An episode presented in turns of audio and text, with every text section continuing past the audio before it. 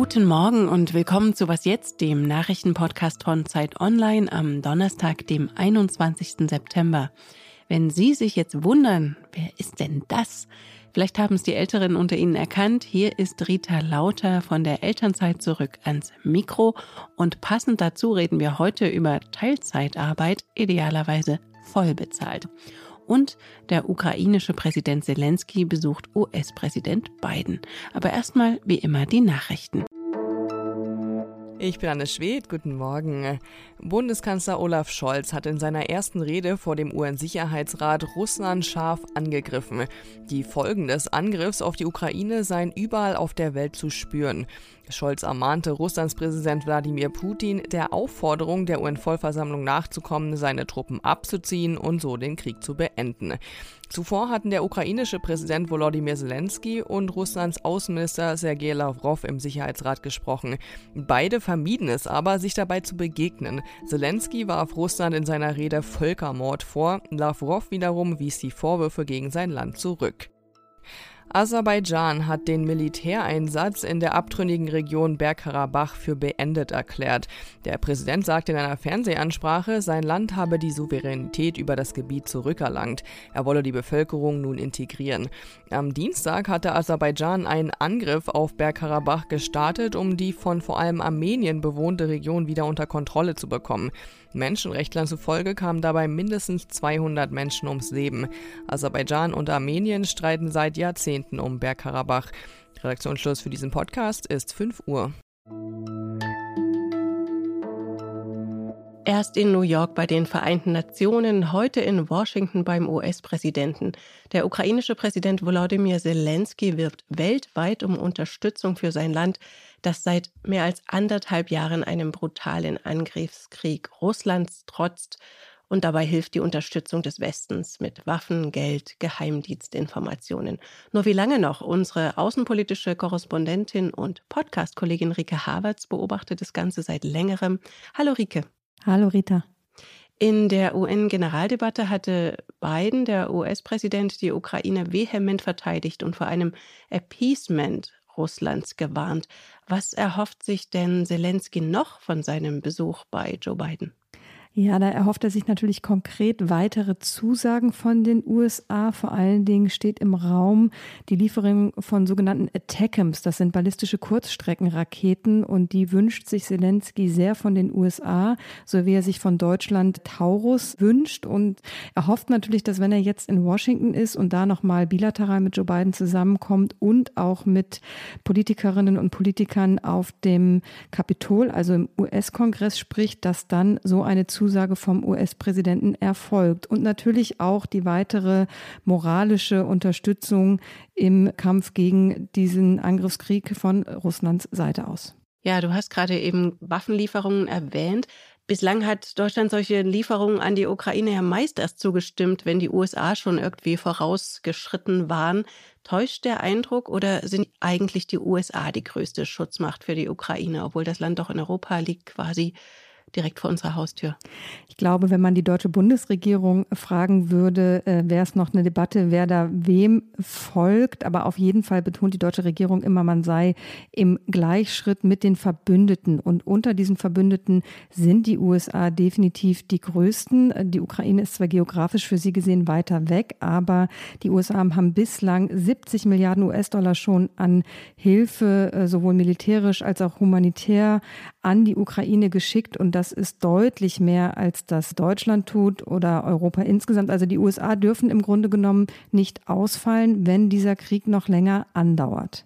Und US-Präsident Biden hat ja durchaus ein verändertes Klima wahrgenommen weltweit. Bei der Generaldebatte in der UN-Vollversammlung hat er auch gesagt, Russland glaube, die Welt werde müde und erlaube es Russland, die Ukraine ohne Konsequenzen brutal zu behandeln.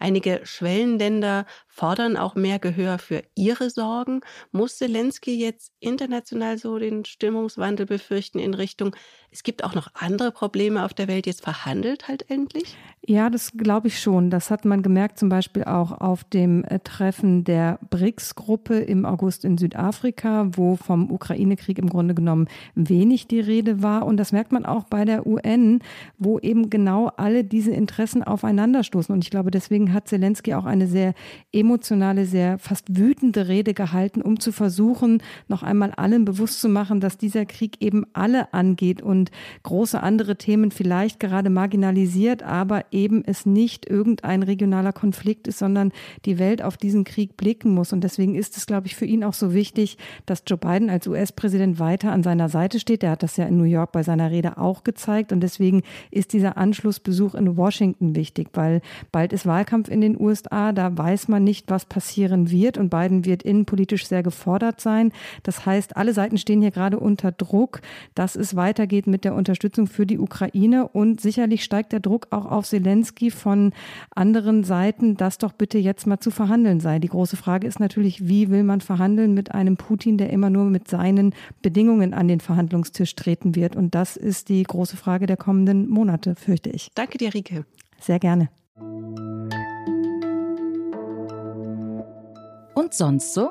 Pünktlich zum Schulanfang gibt es ja regelmäßig die Diskussion über Schuluniformen oder sonstige Bekleidungsvorschriften. Spätestens zu den Herbstferien redet da kein Mensch mehr drüber. Anders in einer ehrwürdigen Institution der USA. Nach der Sommerpause hat der Senat seinen konservativen Dresscode gelockert. Chuck Schumer, der demokratische Mehrheitsführer aus New York, hat angekündigt, dass die Saaldienerinnen und Diener die bisherigen Bekleidungsregeln nicht mehr durchsetzen werden. Statt in Anzug und Etui-Kleid werden die Volksvertreterinnen und Vertreter jetzt auch in Hoodies und Shorts eingelassen. Vorgemacht hat es bereits vor dem Ende des Dresscodes John Fetterman, Senator aus Pennsylvania. Ob auch die Jogginghose jetzt salonfähig wird, wie das ja vielerorts mit der Pandemie passiert ist, wird man sehen.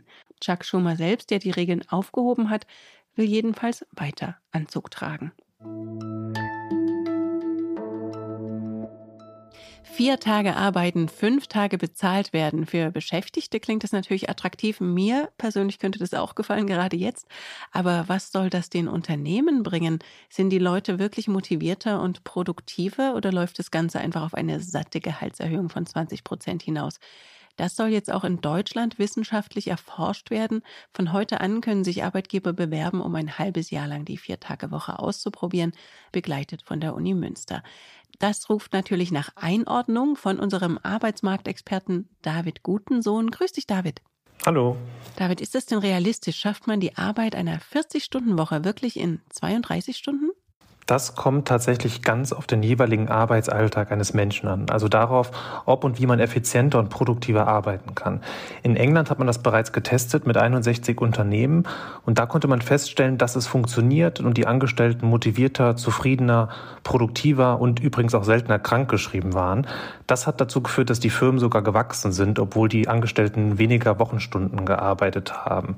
Also Leistung muss nicht immer mit der rechnerischen Arbeitszeit korrelieren. Ich würde aber sagen, das gilt nicht überall. Genau, gibt es vielleicht Branchen, in denen das besser funktioniert und vielleicht auch weniger? Ich denke da jetzt zum Beispiel an die Pflege. Ja, genau. Also es ist definitiv branchenabhängig. Also in Banken oder Agenturen geht es natürlich leichter als jetzt in Kliniken oder im Supermarkt, wobei man da auf zwei Faktoren achten muss. Also erstens, was heißt eigentlich Vollzeit? In vielen Betrieben sprechen wir da gar nicht von der 40-Stunden-Woche, sondern von 38 oder 36 Wochenstunden. Da wäre dann natürlich der Sprung auf 32 nicht mehr so groß. Und zweitens, wie einfach lässt sich Arbeit verändern? Also etwa durch künstliche Intelligenz oder durch kluge Organisation. Also in der Pflege ist es beispielsweise so, dass die meisten Menschen ohnehin nicht in Vollzeit arbeiten und der Betrieb ja trotzdem funktioniert. Also da muss man tatsächlich immer ganz genau auf die einzelnen Branchen schauen. Und andererseits wird ja immer der Fachkräftemangel beschworen. Und jetzt ist die Frage, könnte das nun ein Modell sein, um die Fachkräfte an sich zu binden, weil es so attraktiv ist, da zu arbeiten? Oder braucht man dann nicht doch noch mehr Fachkräfte, weil eben mehr Leute nötig sind, um die Arbeit zu schaffen? Also für einzelne Unternehmen funktioniert das bereits ganz gut. Also ich habe selbst schon Interviews mit Handwerksbetrieben geführt, die jetzt händeringend Personal gesucht haben und jetzt eben bekommen, weil sie die Vier-Tage-Woche eingeführt haben. Gleichzeitig volkswirtschaftlich muss man natürlich schauen, wie sich das Ganze dann letztendlich auswirkt. Es gibt Wirtschaftsforscher, die sagen, dass man gar nicht unbedingt mehr Menschen bräuchte, wenn dann diejenigen, die jetzt bereits weniger arbeiten, also unter 20 Stunden in der Woche ihre Arbeitszeit aufstocken würden, während andere ihre reduzieren. Ähm, das würde übrigens auch dazu führen, dass Männer weniger arbeiten würden, mehr Care-Arbeit zu Hause übernehmen würden und Frauen dann häufiger erwerbstätig wären. Also da gibt es unterschiedlichste Effekte, die auch noch nicht äh, entsprechend erforscht sind und deshalb ist das noch tatsächlich eine offene Frage.